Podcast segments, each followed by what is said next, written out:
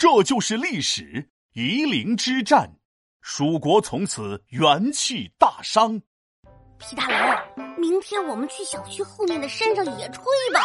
然后呢，我再烤几串肉串，毛豆、花生米、冰可乐，可馋死我了，真香！野炊玩火，小烧烤，一天到晚没烦恼。你没听过有句话叫“水火无情”啊？再说了，现在是夏天。最热的时候，你到野外去烧火，很容易把整座山的树林都点燃的。哎呀，我就点个小火堆儿，又不是篝火晚会儿，没你说的那么吓人啊！哎，别说小火堆了，就是个小火星儿都不行。想当初三国的时候，就是因为一把火，不仅烧光了一座山，连蜀国的未来都被他给烧没了。不是吧？不是吧？火有这么危险吗？可不咋的，这把火就是夷陵之战中让吴军打败蜀军的秘密武器。哎呀呀呀呀！这兴趣一下子给我勾起来了，赶紧讲讲啊！还记得我上次给你讲的关羽大意失荆州的故事吗？蜀军输给吴军之后，一直想着攻打东吴，这次刘备亲自出马。带着大部队顺江而下，一路打到了夷陵。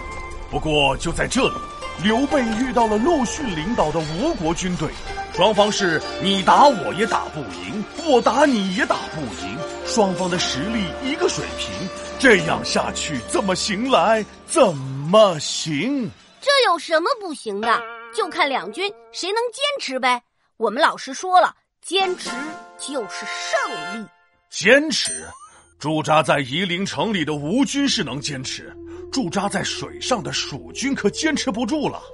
当时蜀军在夷陵，从冬天打到夏天，江面上越来越热，再加上潮湿，那就像是大型二十四小时不停歇的桑拿房。后来实在没有办法了，刘备只能让大部队上岸，散落驻扎在了森林里，等到秋天再发起进攻。那也挺好。蒸完桑拿，森林里一躺，再来两串肉串，舒服啊！哈，你倒是想得美。因为远离家乡，长时间作战，后方补给又跟不上，蜀国的士兵根本没有心情打仗，蜀军的军心涣散。这吴国的大将军陆逊啊，看在眼里，美在心上，开始盘算起怎么把蜀军一网打尽。就在发起最终进攻之前。陆逊先派了一小支队伍进行了试探，不过很不巧，陆逊失败了。这回陆逊一定很生气吧？哎，还真没有。陆逊不仅没有生气，还特别开心，一直哈哈哈哈的笑不停。陆逊的手下很纳闷儿啊，这胜败乃兵家常事的，输一回很正常啊，咋陆将军还被刺激疯了？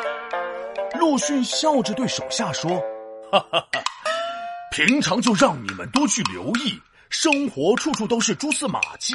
刚才虽然我们输了战役，但是却观察到了刘备驻地，军营全部是由木头做的，而且周边还是树林浓密。只要一个火把丢了过去，全部都烧光。蜀军哭泣，嘿，蜀军哭泣。怪不得陆逊哈哈大笑呢。”原来是找到了蜀军的破绽啊！于是，一天晚上，陆逊带兵偷袭，点燃了蜀军的营地。因为正值夏季，天气炎热，再加上蜀军的军营都是木头做的，周边又都是森林，所以很快整片山都被点燃了。所以刘备别说打仗了，能逃出火海就不错了。这一把大火不仅让蜀军输掉了夷陵之战，也让蜀军元气大伤。嗯，看来玩火真的是件危险的事情。我现在就要到山上去。啊，不是刚说了玩火危险，你还跑上山去干嘛？我要去看看有没有人在玩火，去制止他们。皮大龙敲黑板，历史原来这么简单。夷陵之战放大火，森林里面无处躲，蜀军从此伤元气，争霸三国啊不给力。